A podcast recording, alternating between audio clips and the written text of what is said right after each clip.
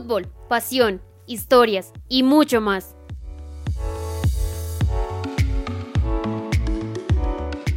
Esto es la hora del podcast en la hora del FPC.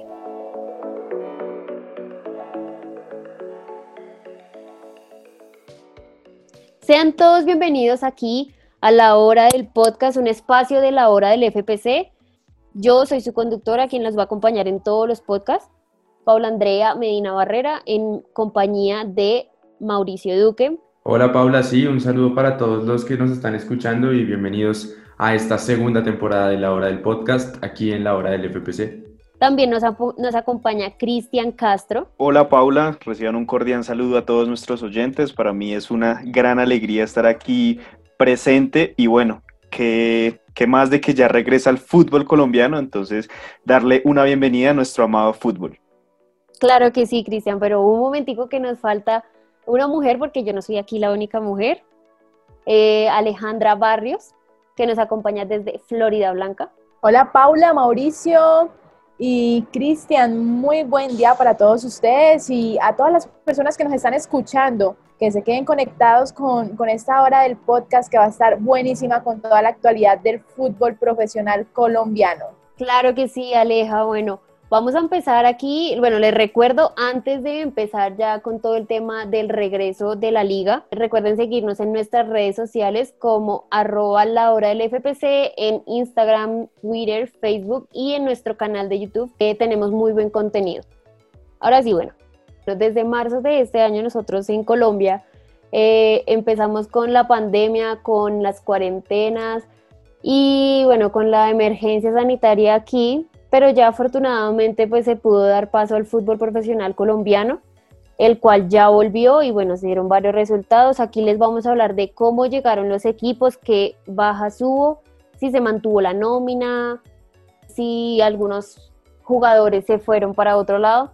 Pero bueno, en fin, aquí nosotros, nosotros cuatro, Mauricio, Cristian, Alejandra y yo, les vamos a hablar de, de, diferentes equipos. Entonces, pues yo les quiero empezar diciendo de, de, la capital. Aquí en la capital, que un equipo es Millonarios, quien, bueno, lo, lo afectó muchísimo la salida de, de Wilker Fariñez, quien era pues el arquero estrella, que a pesar de que era muy joven, pues siempre fue muy bueno y supo responder eh, a los partidos que, que de pronto los comprometía en la tabla de posiciones y en la liga.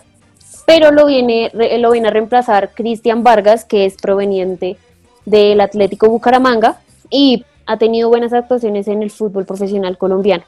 También existe como una duda, no, no es como aquí del momento, pero hay una duda para final de año, que es una figura del club, John Duque, quien eh, se le acaba el contrato ahorita en diciembre 2020, pero pues en una entrevista que hizo para un medio, pues no, no dio luces de que fuera a seguir en el equipo, él simplemente dijo como que eh, él solo está pensando en, en, en ahorita y en poder responder en el equipo, pero que no iba a hablar como a futuro porque pues él no sabía qué iba a pasar. También regresó Santiago Montoya, quien quien pues eh, están muy felices de que le pueda aportar al equipo. Y Rengifo, que es una persona o un jugador muy joven, y hasta John Duque habló muy bien de él, diciendo que, que pues tiene muy buena práctica técnica y que le puede aportar muchísimo al equipo. Eh, sí, Paula, también recordemos, llegó también a Millonarios Cristian Bonilla, el arquero proveniente de la Equidad Seguros y bueno, se va a pelear el puesto con Cristian Vargas. Vamos a ver qué le depara en el futuro a Millonarios. La guerra de los Cristian. Así es, precisamente de buenas que no está Cristian Castro allá para también reforzar la portería. sí, bueno, menos mal nos, nosotros lo tenemos acá para que nos refuerce aquí en la hora del podcast y en la hora del FPC. Bueno, si les parece, pasamos al otro equipo de la capital. precisamente yo, yo traigo la información de los otros dos Independiente Santa Fe y La Equidad. Así que bueno, empezando por el cuadro cardenal, recordemos que Independiente Santa Fe actualmente, ya con el regreso de nuestra liga Betplay, se encuentra en la cuarta posición de la tabla con 13 puntos.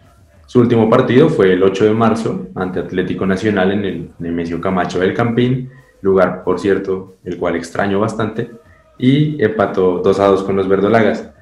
En cuanto a las llegadas, solo se ha reportado eh, como nueva incorporación el delantero Jorge Luis Ramos.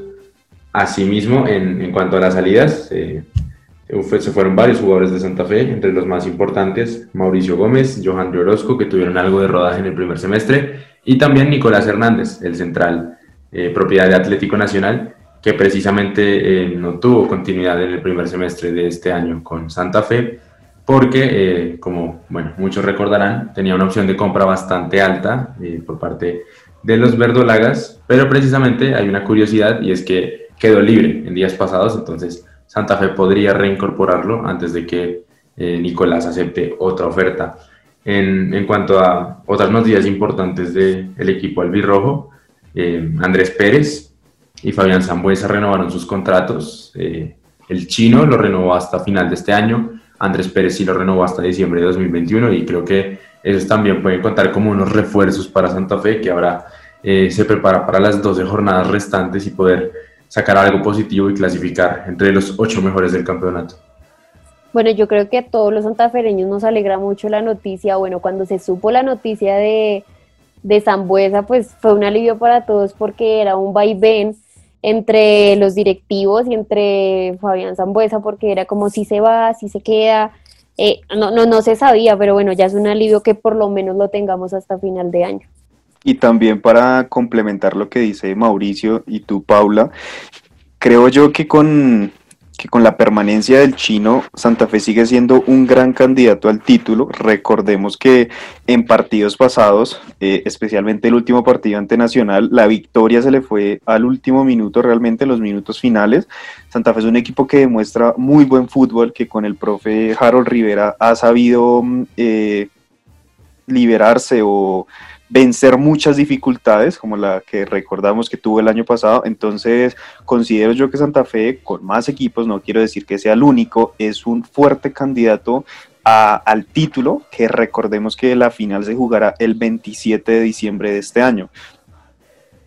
Bueno, quién sabe que de pronto nos dé ahí el regalito de Navidad Santa Fe, a nosotros los hinchas. Tal vez.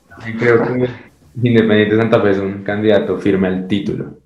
Mauricio habló sobre la, actualidad del equipo rojo y a mí me gustaría hablar sobre el último rival que tuvo el equipo de la capital, que fue Atlético Nacional.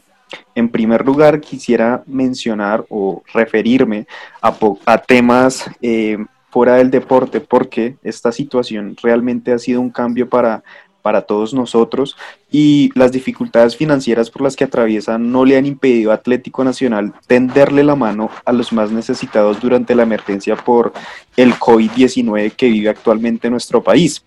Todo esto porque el director de mercadeo de Nacional, Ricardo Zapata, entregó detalles sobre distintos frentes de trabajo que abrieron eh, valga la redundancia, el club, pues para ayudar tanto a hinchas, pero asimismo a nuestros compatriotas colombianos. Entre estos podemos hablar sobre una campaña la cual se denomina La Sombrilla de Solidaridad Verdolaga, eh, otra campaña, La Solidaridad no tiene color, y algo que me pareció muy destacable es que Atlético Nacional se unió con su rival de patio, el Independiente Medellín, para ayudar a las personas ligadas al fútbol. Y todo esto se llevó a cabo en un clásico por la solidaridad, donde los dos clubes prometieron dejar la vida en la cancha para trabajar juntos por, lo, por todo el personal logístico y médico de, la ciudad de Medellín. Ya hablando en términos eh, futbolísticos, em, pues sabemos que Atlético Nacional siempre es un equipo que, está para, para conseguir grandes cosas. Sabemos que siempre estará entre los equipos favoritos. Y bueno, lo que dejó toda esta pandemia por el coronavirus eh, además pues de las suspensiones de las competencias, claramente fueron salidas, dos salidas muy importantes en las que tenemos a Daniel Muñoz, que fue vendido al Gen de Bélgica, mientras que Albert, Alberto Tino Costa llegó a un acuerdo para finalizar el contrato. Un dato no menor y muy importante es que al abrir los 30 cupos del plantel, los juveniles Alexis Estupiñán y Jimmer Fori fueron incluidos dentro de la nómina actual, además del refuerzo de Jorge Andrés Segura. Recordemos que el defensor central vallecaucano de 23 años pertenece al Watford y llegó al verde en un préstamo con opción de compra. Entonces, para resumir la actualidad del equipo verdolaga, hubo muchos cambios, eh, aún se mantiene la nómina, que es lo importante, y así como hablamos de Santa Fe como un, como un fuerte candidato al título, considero que Atlético Nacional también está en esa lista. Eh, Cristian, yo también quería preguntarle qué opina sobre las salidas de Nicolás Hernández y Goes de Atlético Nacional. Especialmente la de Nicolás Hernández me causa bastante, pues me deja, me deja pensar. Nos sorprende, a todos nos sorprende. Nos sorprende bastante porque recordemos que Independiente Santa Fe no, no lo tuvo en cuenta durante este semestre, ya que se, iba, pues, se sabía que no iba a, a efectuar la, es decir, tenía que regresar al equipo verde, pero pues Juan Carlos Osorio no, decidió no tenerlo en cuenta. Entonces es un, da, curiosidad, da sorpresa porque es un defensor central bastante bueno, es muy joven, tiene una proyección muy interesante. Entonces pues no sabemos cuál será el futuro de, Nicolás, en qué otro equipo, o bueno, con esta situación actual, qué otro equipo pueda, pueda recibirlo. Creía que le vendría muy bien a Independiente Santa Fe. Pero también, bueno, sí hay que tener en cuenta también que todos los equipos eh, pues están pasando por una situación económica difícil. De hecho, pues ahorita como Cristian mencionó que Atlético Nacional se, se unió con su rival de, de, patio, que es Independiente Medellín, pues yo les vengo a hablar aquí de Independiente Medellín. Pues hay como una novela rara con, con Jackson Martínez, eh, pues que se, la noticia del mes había sido que, que Jackson Martínez iba a llegar al Independiente Medellín, pero pero a la final no se, no se concretó nada y bueno, pues él en un comunicado, en una rueda de prensa, pues habló que, que pues es el equipo de sus sueños, el equipo que lo hizo crecer, el que lo preparó para las cosas que, que tiene hasta ahora, pero que pues la falta de comunicación y, y otros problemas que, que hubo con los directivos del equipo, pues no se le hizo fácil la llegada al equipo. Además, bueno, también como les acabo de mencionar, la falta de ingresos pues está afectando a todos los equipos y, y, esa fue una de las razones por las que también Jackson Martínez no llegó, pues porque pues es un jugador que ha tenido mucho recorrido, es mundialista, eh, entonces pues él les dijo a los directivos como, oiga, por favor haga el esfuerzo de, de, tener, o sea, del salario que yo estoy pidiendo, pero pues a la, a la final no se logró. También pues, Paula, antes de que, le, iba a preguntar, eh, Medellín también prescindió de los servicios de varios jugadores durante la pandemia, ¿no? De hecho, se les fue uno muy importante, que es Andrés Ricaurte. Andrés Ricaurte que se fue para el Dallas en Estados Unidos en la liga MLS y pues están preocupados porque no saben cómo lo van a reemplazar, no, no encuentran un jugador como con las mismas características que pueda dar la misma talla y además pues o sea, es una nómina corta, están teniendo problemas con, los hinchas precisamente por eso, es, una situación bastante tensa en Independiente Medellín. Y en, lo futbolístico, en lo futbolístico el equipo no es que vaya muy bien, recordemos que Independiente Medellín actualmente está en la Copa Libertadores y va en el último lugar eh, en la Copa y en la Liga Betplay ocupa el puesto 11. Entonces, como correcto, con ustedes mencionan, es una nómina corta, tuvo salidas importantes durante esta pandemia. Me llamó mucho la atención el llamado que hizo, que hizo la hinchada para que el club reaccionara. Entonces, hay que ver. O sea, yo, yo no doy por muerto al Medellín porque el Medellín es un equipo que también lucha hasta el final, pero pues el técnico también necesita jugadores, ¿no? Lo puede hacer milagros. Pero no sabemos, esperemos que, que aún así puedan llevarla, puedan sacarla adelante ¿Qué tal que al final o más adelante nos den la sorpresa de nosotros? De hecho, no sé si vieron que en días anteriores la Junta Directiva del Independiente Medellín presentó un proyecto, eh, bueno, por el cual algunos hinchas poderosos se ilusionaron, otros no le creen del todo a, sus directivos y bueno, los hinchas de otros clubes eh, se burlaron, digámoslo así como fue. Eh, el Independiente Medellín, en cuanto a lo que dijo, sus directivos, fue que en los próximos seis años esperan ganar al menos tres ligas, eh, ganar alguna otra copa, ya sea eh, la Copa Betplay o, bueno, la Superliga si llegase a ser campeón del, torneo.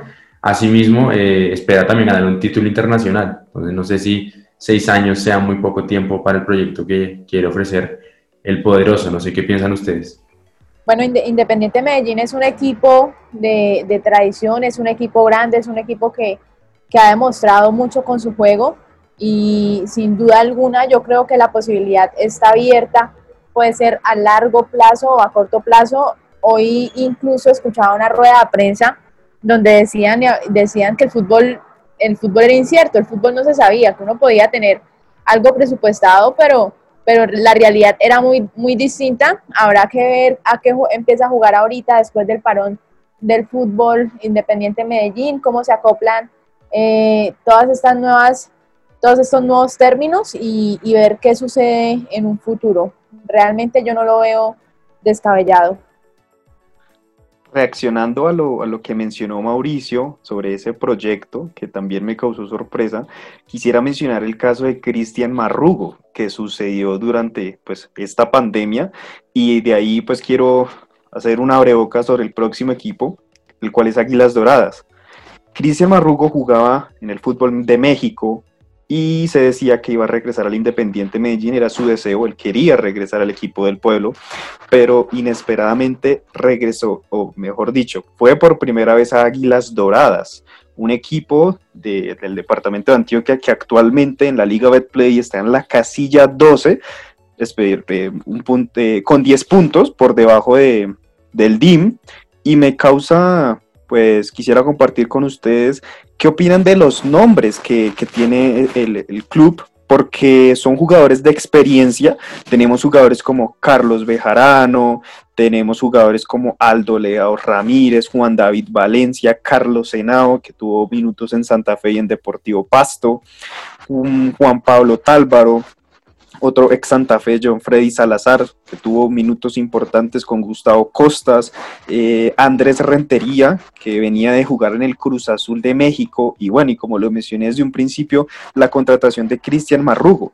¿Creen ustedes que con estas 12 eh, fechas que faltan de la liga, Río Negro podría estar en la pelea, Río eh, Águilas Doradas podría entrar, podría pelear? Yo no sé, ahorita hablaban de lo incierto que era el fútbol, pero en especial el fútbol colombiano es bastante incierto. O bueno, a mí, en mi perspectiva, es bastante incierto porque, porque bueno, puede que, sean jugadores de experiencia, eh, en eso tiene razón Cristian, pero muchas veces no solo depende de eso, también depende de... También depende de qué, de... Mm, pues también de cómo lo maneja el director técnico, porque pues si el director técnico no tiene como buenas ideas o no tiene como una visualización en la cancha de cómo pueden jugar y cómo pueden eh, pelear por un título como en la liga Betplay, pues no sé, me parece un poco difícil, o sea, tocaría tocaría ver porque yo, yo en este momento no sería capaz de decir como si está para pelear el título o no está para pelear, para pelear el título. Bueno, en mi caso, eh, pienso que Río Negro Águilas se reforzó con varios nombres y bueno, si bien está ahora viendo la tabla del descenso bastante lejos de esa incómoda situación, eh, está más o menos a unas siete posiciones de eso, pienso que, no sé, pienso que si se animan eh, los del Oriente Antioqueño al tener también un buen entrenador como lo es el venezolano Francesco Estífano, podrían hacer un buen papel en la liga. Claro que sí, Mauro. Bueno, pues Aleja, ¿por qué no nos cuéntanos de los equipos que tienes? Once Caldas. Sí, y precisamente iba a hablar de, este equipo del Once Caldas, eh, porque suma grandes incorporaciones, además incorporaciones de peso, de nombre para, para su equipo, como lo es Dairo Moreno, viene de Atlético Talleres de Argentina, un jugador histórico, un jugador que tiene peso en, en sus hombros y que de seguro va a llegar a aportarle mucho a este equipo. También, llega la, también tenemos la llegada de John Cardona del Club de Leones de México. Eh, y bueno, se, estuvo presentando como, como estas opciones que pretenden reincorporarse nuevamente al equipo para, para empezar todo el tema de preparación frente a lo que es la liga Betplay.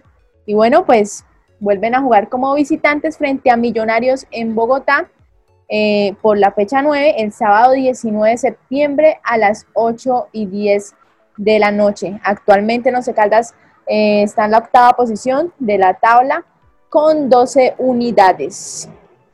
Recalcando lo que tú mencionas. Yo quiero saber ustedes qué piensan de, ese fichaje, de, de, esos dos fichajes que se anunciaron. Justamente eso iba a decir, creo yo que Dairo Moreno es un equipo que, le cae bien a cualquier equipo del fútbol colombiano, es un hombre que sabe jugar al fútbol, que tiene trayectoria internacional, que hizo cosas muy importantes inclusive con, la selección Colombia, entonces también para, para mencionar la inversión que tuvo el Club Once Caldas, la plata que pusieron para traer jugadores tan importantes, no solo Dairo Moreno, sino también jugadores del fútbol mexicano, que es un fútbol bastante competitivo. Entonces creo yo que actualmente Once Caldas está en el octavo lugar. Eh, eso sí, pues le, faltan partidos difíciles, no será fácil, pero también creo yo que tiene eh, hombres eh, con trayectoria. ¿sí? Uber Boder es un técnico que, conoce al equipo, ya lleva un buen tiempo en, el timón el blanco, entonces creo yo que no digo que pueda dar la sorpresa porque no sería sorpresa, es decir, puede jugar y arriba tener a Dairo Moreno con Roberto Velar realmente le, le, le puede generar temor a cualquier equipo. De pronto que, que con esa dupla pues el Once Caldas vuelva a sus tiempos de gloria. Así es, pues falta ver eh, cómo, eh, cómo se acoplan al equipo y bueno, pues ver nuevamente el regreso porque yo siento que estamos en un momento de fútbol profesional colombiano en donde realmente no sabemos qué va a ocurrir, no sabemos con qué nivel van a llegar los jugadores a la cancha, estamos a la expectativa de qué pasa con, con todos los equipos, de, de qué pasa en el terreno de juego. Esperamos que sea la mejor y que por supuesto sirva para todos los fanáticos del fútbol profesional colombiano. Muy bien, y así como Alejandra lo mencionó, ya hemos hablado de algunos equipos de mitad de tabla, pero hablemos de los equipos que actualmente no tienen un buen presente y que están en los en las posiciones de atrás, como es el caso de Patriotas Boyacá. Y a decir verdad, la temporada 2020 no arrancó, no arrancó muy bien para el equipo de Tunja perdió un referente en el ataque, como fue Kelvin Osorio, y a decir verdad le ha costado mucho reemplazarlo. El técnico Nelson Gómez ha tenido que buscar soluciones con un juego colectivo que en las primeras fechas no dio solución y por eso está en el último puesto de la tabla con tan solo cuatro puntos en ocho jornadas. Y un dato no menor es que es el único equipo que no ha ganado y esa situación puede complicarle en el descenso si no logra mejorar. Claro está, aún no peligra, es decir, Patriotas en la tabla del descenso no, no, tiene problema, pero pues si persiste esta situación en el próximo año ya veremos complicaciones. Y vemos también algunas bajas que tiene el equipo de Tunja, como Martín Payares, Almir Soto, Carlos Rivas, David Pérez y Carlos Rodríguez. Y apenas ha sumado dos jugadores como Cristian Huérfano y Arley Bonilla. Por un lado, el extremo llega luego de un año difícil sin jugar en Millonarios, no fue tenido en cuenta por el técnico Gamero, rescindió de su contrato y fue fichado como agente libre, mientras que Bonilla viene de jugar con Llaneros en la segunda división. Entonces aún le, cuesta esa experiencia de, jugar en la, en la primera, en la primera división. Básicamente con lo que les he, les he contado, los, los objetivos de Patriota son primeramente salir de la racha, o sea, de esa mala racha que lleva, eh, lleva 10 partidos sin ganar y 5 de ellos son en condición de local. De igual manera, como les dije, si bien está a 19 puntos del descenso, el mal nivel puede hacer que esa ventaja sea muy corta y se vea en peligro de perder la categoría en 2021. Entonces no sé qué opinan ustedes de estos equipos que comienzan mal, no tienen buen fútbol, la hinchada empieza a dudar de los pocos referentes que tienen ¿Creen ustedes que un equipo como Patriotas pueda salir adelante, pueda mm, meterse en la pelea porque hubo temporadas en las que dio sorpresa? ¿O realmente hay que hacer un cambio estructural?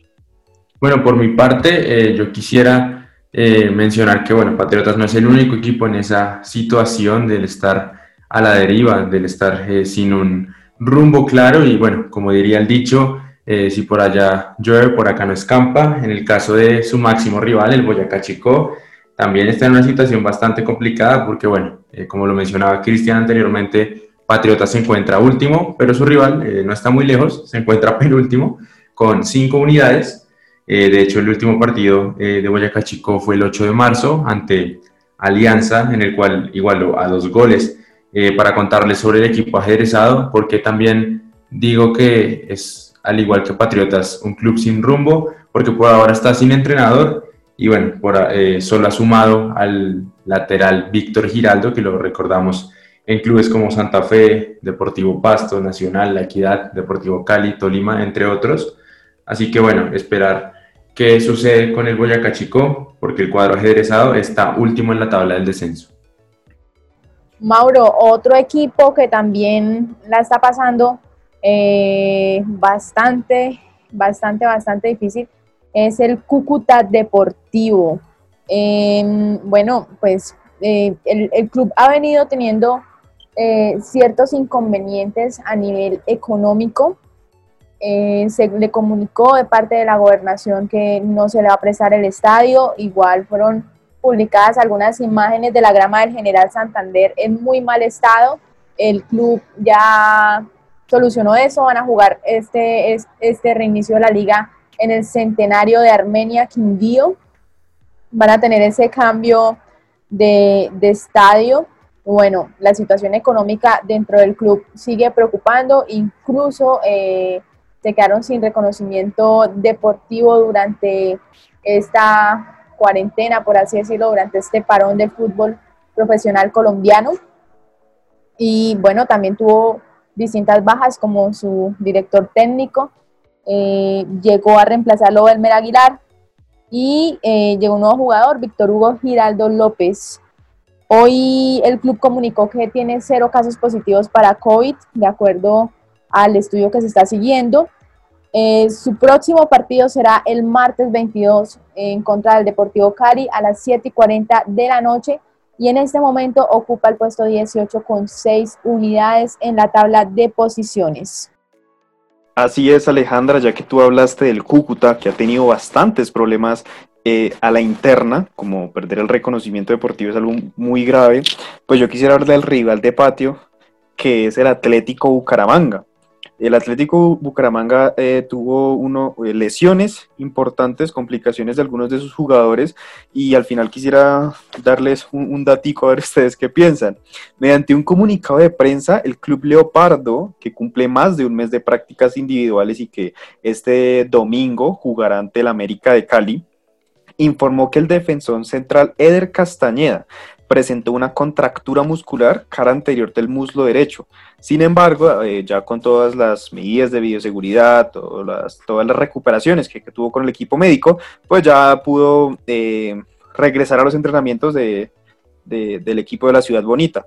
De igual manera, el mediocampista Homer Martínez ha superado la distensión del ligamento colateral interno en la rodilla derecha y se incorpora a los trabajos con el grupo.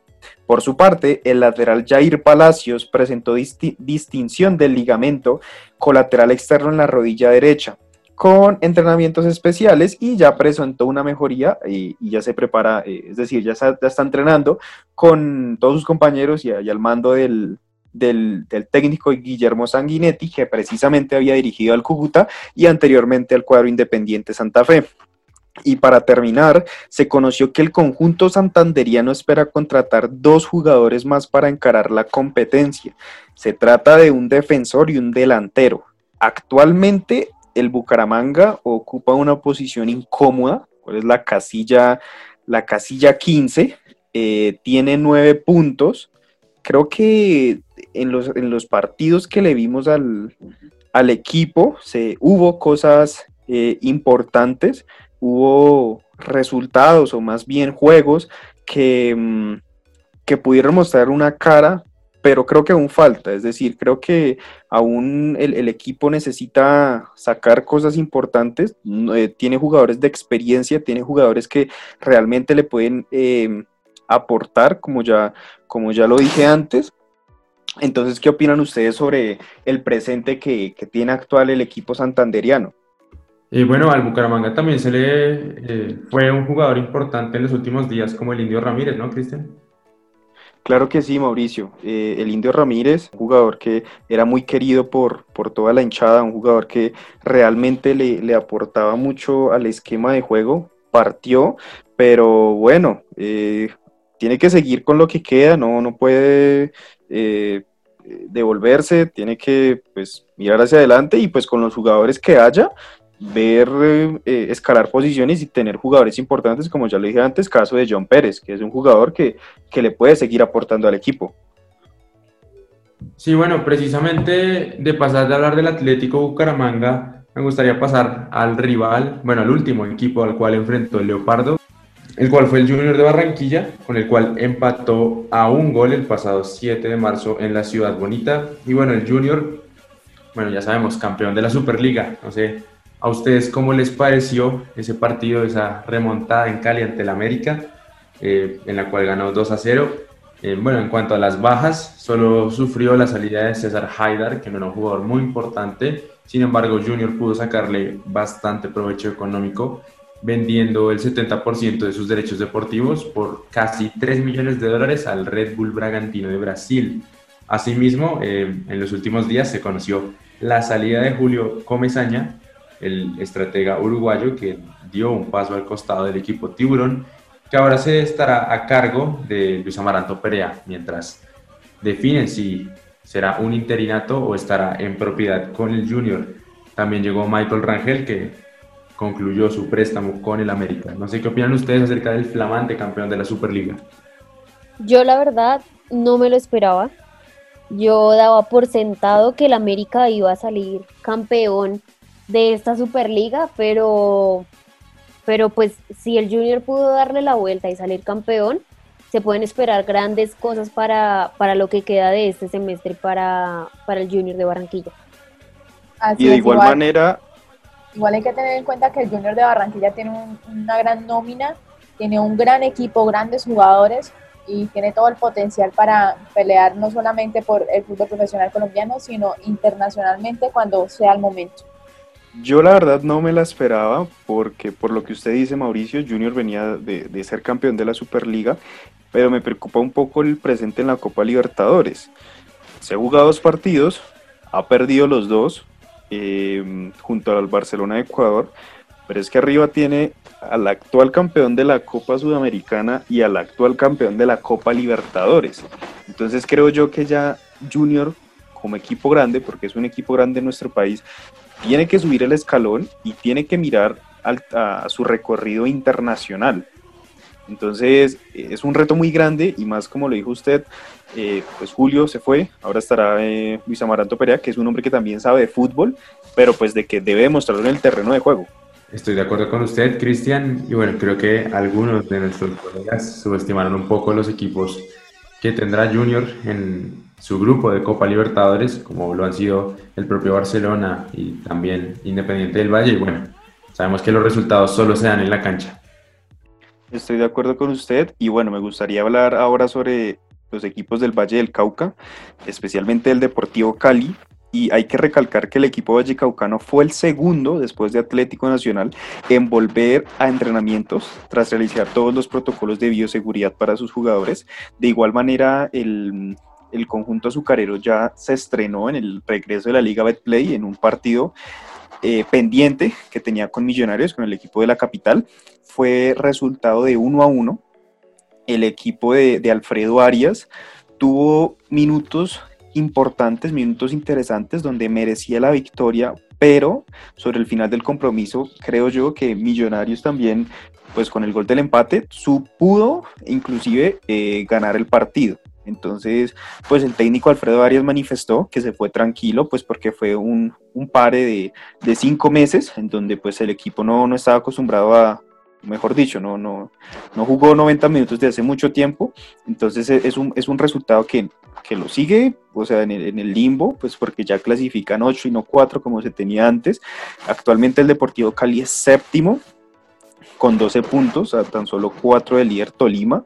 Y bueno, y si nos ponemos a ver, el, el conjunto caleño tiene, tiene, tiene jugadores de, de, mucha experiencia. Me llama mucho la atención de que Cali es un equipo que tiene una, una, una cantera muy, muy buena, pero de igual manera se, se, refuerza con jugadores de experiencia, como es el caso de David González, un arquero que tiene 38 años, que es titular en el equipo y es figura porque en el partido contra Millonarios salvó al equipo de la derrota, y hay que ser, hay que ser honestos. Y arriba tiene jugadores como Ángelo Rodríguez, un equipo, un jugador que, en el Deportes Tolima era figura, se fue a Estados Unidos, no le fue muy bien, regresó a Colombia y pues regresó a un grande como el Deportivo Cali. Y también tiene a Agustín Palavecino, que fue figura el, el, partido del pasado sábado ante, ante Millonarios. Y pues ya en el mediocampo tiene jugadores como Andrés Colorado, Jarel Gómez, Juan Daniel Roa, Independiente Santa Fe, José Enamorado. Entonces, el Cali es, un, equipo que, que, puede seguir, es decir, que puede seguir demostrando más porque sus hinchas se lo piden. En la próxima jornada jugará ante el Cúcuta Deportivo. Entonces aquí ya es sumar de a tres. Jugar bien, pero ganar, no empatar o jugué bien pero perdí. No, creo que, creo que el conjunto caleño tiene para dar más, tiene un técnico muy bueno. Eh, y bueno, no sé qué opinan ustedes sobre, sobre los equipos de, del Valle. Bueno, Cristian, antes de continuar, eh, que a mí también me corresponde otro equipo, tal de Valle del Cauca, eh, quería hacer dos preguntas rápidas. La primera, ¿cree que, bueno, lo que vio antes de que se suspendiera el fútbol y lo que vio ahorita en el regreso del Deportivo Cali ante Millonarios, ¿cree que al cuadro azucarero se le ha impregnado un poquito esa garra charrúa de Alfredo Arias? Y la otra, ¿cómo cree que le va a ir en la Copa Sudamericana? Bueno, esperando a cuando dicen que se retome pero bueno, pasó a la segunda ronda, ¿no? Creo yo que muchos equipos de Colombia se ven caracterizados con, con, ese estilo uruguayo, ¿no? Que a muchas personas no les gusta, pero que a mí personalmente, si te da resultados, creo que es positivo. Vimos el caso de de un campeón continental, como fue el caso de Independiente Santa Fe en el año 2015, que estaba dirigido por, por un técnico uruguayo, que después fue al Deportivo Cali, que no le fue tan bien, pero que digamos que dejó, dejó ese ADN entonces creo yo que, que, el Deportivo Cali es un equipo que arriba, como lo dije antes, tiene jugadores que, que le pueden aportar, pero que también sabe defenderse, tiene, tiene hombres que, que realmente le aportan. Alfredo Arias es, es, un técnico que conoce fútbol, que ha estado en muchos países de Sudamérica y, y que bueno, igual que Junior, creo yo que es, eh, Cali es un equipo que tiene que subir el pedestal eh, a nivel internacional. Sí, eres figura en Colombia, eh, tienes una hinchada numerosa, bueno, pero internacionalmente te enfrentas a los mejores y qué, ¿sí? Entonces, creo yo que, que, el reto, no solo para el Deportivo Cali, no solo para, para el Junior de Barranquilla, sino para la mayoría de equipos colombianos, es darse a conocer en el continente, pero jugando bien y ganando. Entonces, creo yo que es un reto importante que tiene el equipo azucarero actualmente. Gracias, Cristian, por la información del Deportivo Cali. Precisamente quiero pasar a su rival de patio, el América, los Diablos Rojos, que como lo comentaba Paula anteriormente, fue una sorpresa para ella y también para muchos de nosotros que los Diablos Rojos perdieran en casa ante el Junior de Barranquilla la final de la Superliga. Sin embargo, hay que recordar que el América sufrió mucho movimiento durante la pandemia. Eh, recordemos, ninguno de los 20 clubes de la primera división de nuestro fútbol profesional colombiano pasa por una buena situación económica. Sin embargo, el América ha podido reponerse ya que ha armado un buen equipo y no se le han ido tantos nombres como se esperaba. Sin embargo, es para destacar la salida de Michael Rangel, cuyo préstamo finalizó y volvió al Junior de Barranquilla. También la salida de su timonel, el brasileño costarricense con el cual salió campeón el año pasado, Alexander Guimaraes y la salida de otros jugadores que no eran titulares como Juan Pablo Zuluaga o Pedro Franco. Recordemos que el América ocupa la novena casilla de nuestra liga con 12 puntos y su último encuentro fue el pasado 7 de marzo por liga, claro está, en el cual empató a un gol con el Once Caldas en el Estadio Palo Grande de Manizales. Claro que sí, Mauricio, pues esperemos que, que siga siendo una buena temporada para el América de Cali. Eh, retomando, bueno, de, las primeras posiciones de la liga, o hablando del líder, como lo mencionó ahorita Cristian, el Deportes Tolima, quien de hecho venció al Deportivo Pasto en la octava fecha por un resultado de 3 a 1 y que también pues tuvo la llegada de un jugador pues bastante bueno que, y se habla bastante de, que se haga esa dupla con Jason Gordillo, que es Guillermo Celis. Mediocampista que llega de Colón de Argentina, pero que pues desafortunadamente no jugó mucho porque tuvo una rotura del ligamento cruzado. Sin embargo, también aquí en, en la liga o en el fútbol profesional colombiano jugó con el Junior de Barranquilla en el cual fue figura y de hecho eh, con la selección Colombia jugó en el 2016 la Copa Centenario. Otro de sus grandes referentes o de grandes jugadores que tiene el Tolima es Álvaro Montero, que también ha sido toda una novela, porque bueno, pues seguramente eh, él va a poder dar su paso para el fútbol internacional, pero, pero bueno, con el Tolima no se sabe porque pues, de hecho rechazó la última oferta de Independiente del Tolima, o sea, los directivos del Tolima, rechazaron la última oferta de Independiente, eh, la cual había sido 2 millones de dólares más el 80% pues, de los derechos deportivos. Sin embargo, pues como les dije, el Tolima lo rechazó, pero ahora lo vienen siguiendo desde la MLS y de España, aunque de España pues lo viene siguiendo el Cádiz, pero pues esperemos que pueda dar su paso para para el fútbol europeo, que yo creo que es uno de los grandes sueños de todos los jugadores que están en este país. Eh, recordemos que Montero ha estado dentro de la selección Colombia. Así es, Paula. Preguntarles, eh, no, qué pena Alejandra, continúe. No, nada, yo hablar, pues haciendo referencia a Álvaro Montero, eh, las veces que he tenido la oportunidad de, de, ver jugar al Tolima siempre ha sido figura, aparte es un referente que la gente quiere mucho, que lo aprecian y que realmente lo consideran como uno de los jugadores claves de la Venotinto y Oro. Sí, de acuerdo, de acuerdo con usted. Asimismo, yo les quería preguntar, bueno, eh, el interés del Cádiz es algo muy positivo, un equipo que recientemente ascendió a la primera división de España. Asimismo, quería saber ustedes qué piensan. Eh, ¿Les parece que Álvaro Montero ya está más que listo para jugar en el fútbol europeo? a mí me parece que sí, él debería ya pues dar su paso, eh, bueno, ya sea en el fútbol europeo o en la MLS, no importa, pero ya quede de pronto su nombre a conocer un poco ya algo más abierto, quién sabe que más adelante pues esté en un equipo grande de Europa.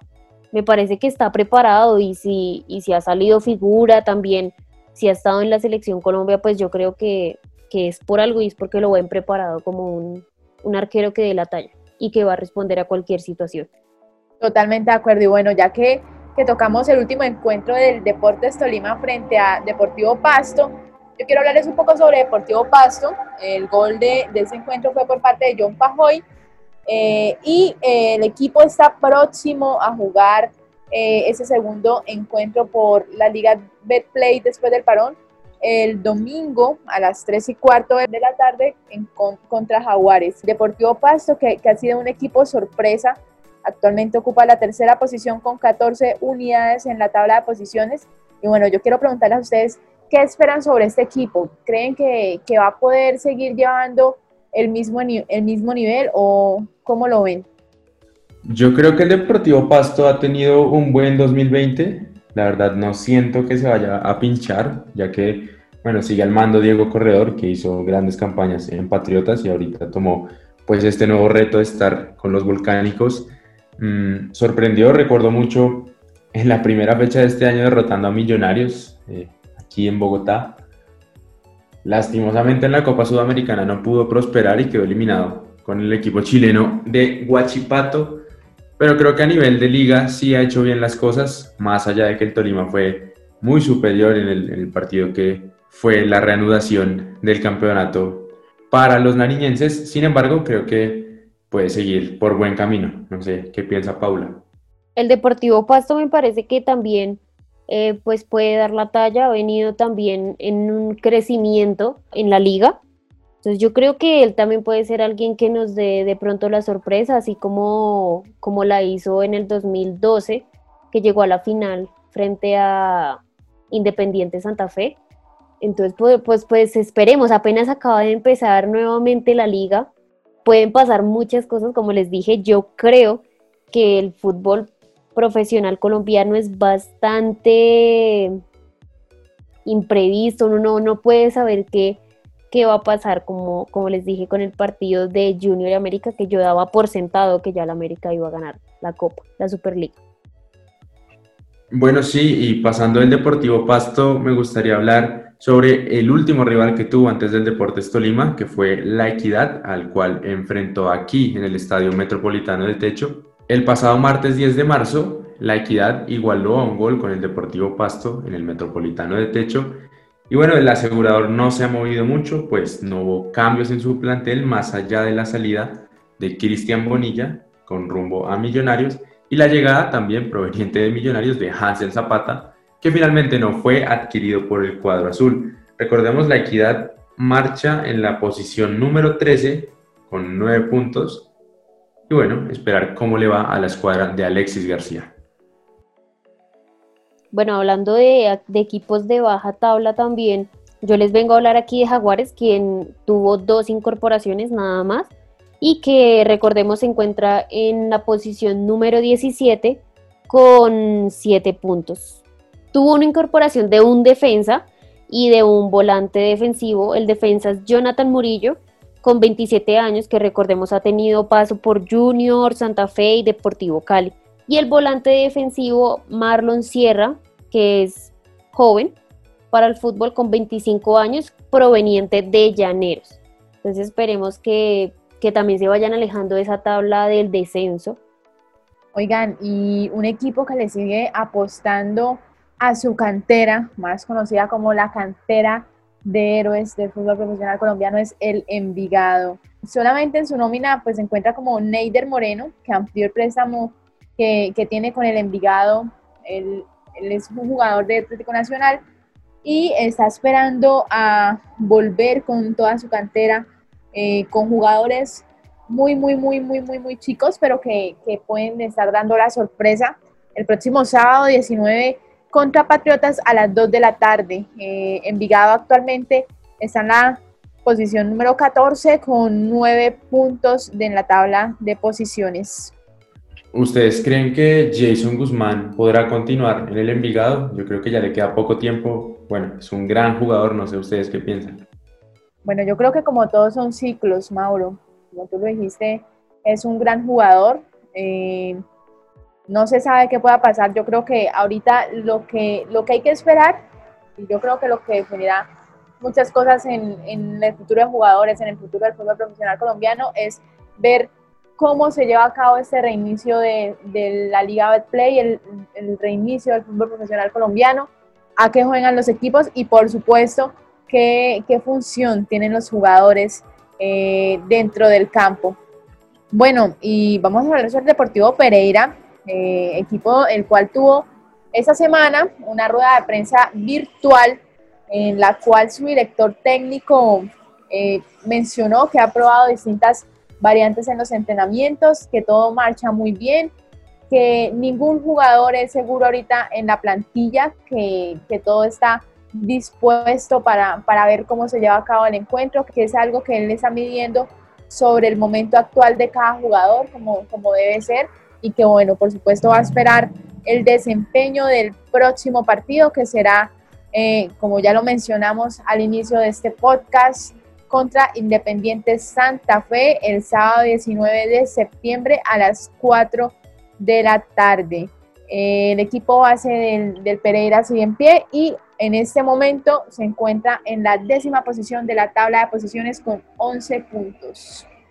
Claro que sí, bueno, yo les voy a, ya estamos terminando eh, con los equipos aquí, yo les vengo a hablar de Alianza Petrolera, César Arias, quien desafortunadamente, pues, el delantero y capitán, quien eh, hasta el momento lleva 43 goles, eh, se va para América de Cali y tiene contrato hasta diciembre.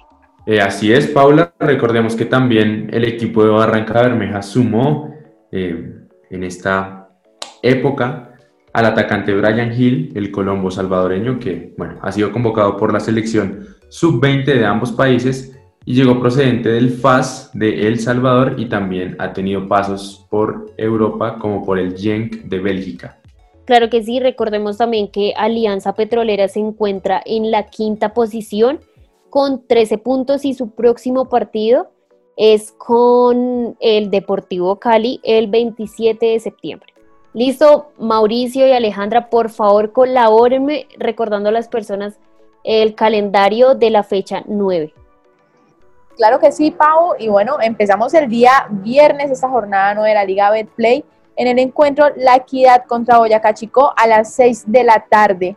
Posteriormente a las 8 y 5 de la noche tendremos el encuentro Atlético Nacional contra Deportes Tolima. Y continuamos el sábado con Patriotas ante Envigado desde las 2 de la tarde en el estadio La Independencia de Tunja. Asimismo, Deportivo Pereira oficiará como local en el Hernán Ramírez Villegas ante Independiente Santa Fe. El mismo sábado a las 6 y 5 de la tarde, Alianza Petrolera recibirá al Independiente Medellín y la jornada sabatina se cerrará con Millonarios ante Once Caldas a las 8 y 10 de la noche en el Estadio Nemesio Camacho del Campín. También el domingo tendremos Deportivo Pasto ante Jaguares de Córdoba desde las 3 y cuarto de la tarde. También América de Cali recibirá al Atlético Bucaramanga a las 5 y 30 pm en el Pascual Guerrero. Y el Junior cerrará a las 7 y 45 de la noche recibiendo en Barranquilla a Río Negro Águilas. Y bueno, eh, ya para terminar esta esta fecha, la Liga Betplay, tendremos el día martes a las 7 y 40 de la noche, Cúcuta Deportivo versus Deportivo Cali. Una fecha bastante interesante, esperemos que, que esta tabla de posiciones se mueva bastante. Bueno, Cristian, ¿y cómo podemos encontrarlo en las redes sociales? Claro que sí, Paula, si desean encontrarme, estar pendientes de las cosas que escribo, me gusta hablar mucho de fútbol, no solo nacional e internacional, me pueden encontrar en Instagram como arroba Cristian Castro y en Twitter como arroba Cristian Castro B, Castro con K. Y bueno, también lo, lo podemos ver todos los lunes en nuestra sección de La Hora desde el extranjero, ¿no es así? Claro que sí, Mauricio, junto a mis compañeros, eh, en los que, en que Alejandra también está ahí, Aleja, eh, hablamos sobre el presente que tienen nuestros colombianos eh, en todo el mundo, en, todo en, todo el, en todos los continentes. Entonces, invitados para que también nos sigan todos los lunes en la hora desde el extranjero. Mauricio y Alejandra, ¿cómo los podemos encontrar en sus redes sociales? Bueno, Pau, a mí me pueden encontrar como arroba aleja barrios C en Instagram y en Twitter como aleja, arroba aleja barrios CO. Bueno, Paula, muchas gracias a usted y a todos nuestros oyentes por haber estado acá en la hora del podcast, eh, retomando esta sección aquí en la hora del FPC. Y bueno, a mí recuerden que me pueden encontrar tanto en Twitter como en Instagram como arroba Mauricio Duque 0. Muchas gracias a todas las personas que escuchan este podcast, esta nueva sección, eh, la cual va a salir cada 15 días y que va a estar muy pendiente de las noticias del fútbol profesional colombiano, historias, datos curiosos. Y a mí, a Paula, a mí, su conductora, lo pueden, me pueden encontrar en las redes sociales. Yo solo uso Twitter e Instagram como Paula Medina Va y recuerden seguirnos también en nuestras redes sociales como La Hora del FPC. Eh, nos pueden seguir en Spotify, Apple Podcast, Google Podcast y Spreaker, que va a ser como la página principal donde vamos a subir nuestros podcasts. Si usted no tiene cuenta en Spotify, en Apple Podcast, no se preocupe, usted va a poder escucharlo. Y también recuerden seguirnos en nuestro canal de YouTube, La Hora del FPC TV.